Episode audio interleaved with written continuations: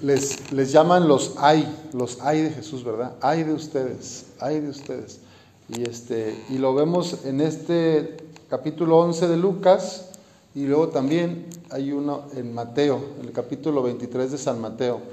Está Jesús interpelando pues a los fariseos que se preocupan mucho de los detalles, de las formalidades externas, de, andar bien bañado, bien peinado, bien perfumado, y luego de ir al templo, a la sinagoga y hacer todos los ritos como está prescrito por la ley. Se preocupaban mucho de estas cuestiones exteriores, pero en la vida cotidiana no tenían caridad con el pueblo, o explotaban a los trabajadores, o mentían, o robaban, o bueno, tenían diferentes.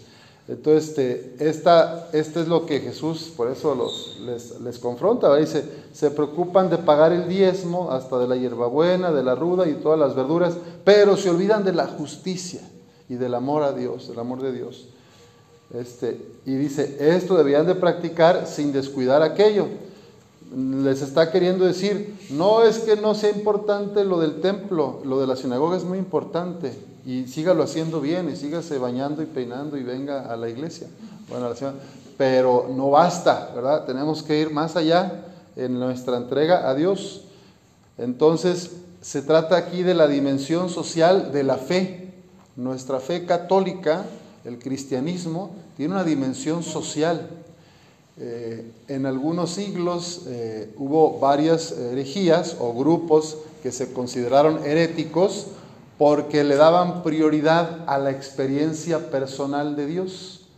Yo siento bonito, yo estoy cerca de Dios, yo dedico mucho tiempo a la oración en silencio, entonces ya, yo ya me salvé y estoy con Dios. Pero se olvidaban, ¿verdad?, de los hermanos, de los que están sufriendo alrededor. Entonces, pues estos grupos este, de alumbrados o de quietistas fueron eh, señalados por la iglesia y condenados. Eso no es católico.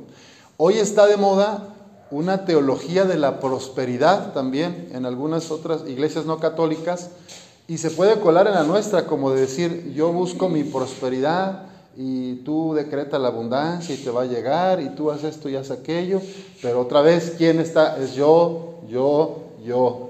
Primero yo, luego yo y después yo. No nos importa que los demás prosperen o no nos interesa que los demás tengan abundancia.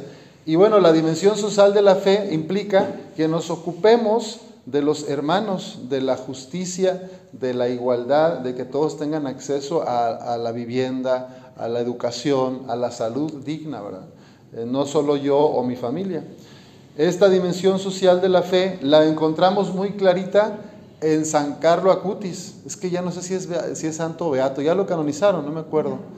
Creo que es beato, ¿verdad? Bueno, este joven adolescente italiano, fíjense, era muy bueno para las computadoras y para los programas. Entonces él se dedicó a investigar todos los milagros eucarísticos que ha habido a lo largo de la historia y diseñó una página web y la puso para evangelizar a todo el mundo. Entonces tú puedes entrar ahí a la página Milagros Eucarísticos para, dar, para enterarte. Y entonces era muy inquieto, y, pero no solamente estaba expresando la doctrina de la iglesia o la fe eucarística, ¿verdad? Que, que eso ya es muy bueno, iba a misa, sino que además él iba a servir a un comedor de pobres, iba a servir, a ayudar, a, a escuchar, a darles la sopa. O sea, esa es la dimensión social de la fe, no nada más hablo de Dios, ¿verdad? No nomás pongo una página web de Dios, sino que luego yo en mi vida actúo a través de la caridad. La fe se actúa en la caridad. Y además de ser un gran evangelizador digital, pues fue servidor de los pobres y apóstol de la Eucaristía. Entonces, este es, por eso lo ponemos como un ejemplo hoy para los adolescentes y jóvenes, ¿verdad?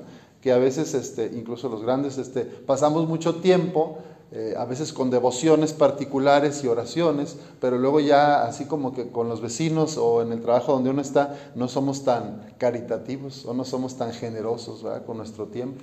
Entonces, pedamos al Señor que nos ayude a hacer, pues a combatir este egoísmo que todos tenemos eh, a veces, esta, estar autocentrados, que es lo que Jesús les dice a los fariseos, oigan, es fe, sí, fe, pero también con justicia, ¿verdad?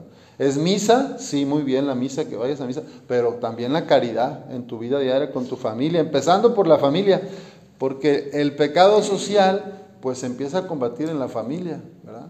Este, gran parte de los problemas que hay en nuestro México de violencia están relacionados a carencias de amor en la familia, a carencias de afecto y de atención en la familia. Entonces los que andan haciendo daño por allá, pues es casi siempre, no podemos generalizar, pero muchas veces son hombres o mujeres que no tuvieron cariño, atención, presencia o validación de los papás o de los abuelos o de los hermanos. Más bien tuvieron maltrato, abandono, golpes, humillaciones. Entonces de repente pues son los que andan creyendo que es normal eso y que no pasa nada mientras yo esté bien y gane dinero, yo me dedico al negocio, este, a los vicios, a la venta, o el tráfico de personas.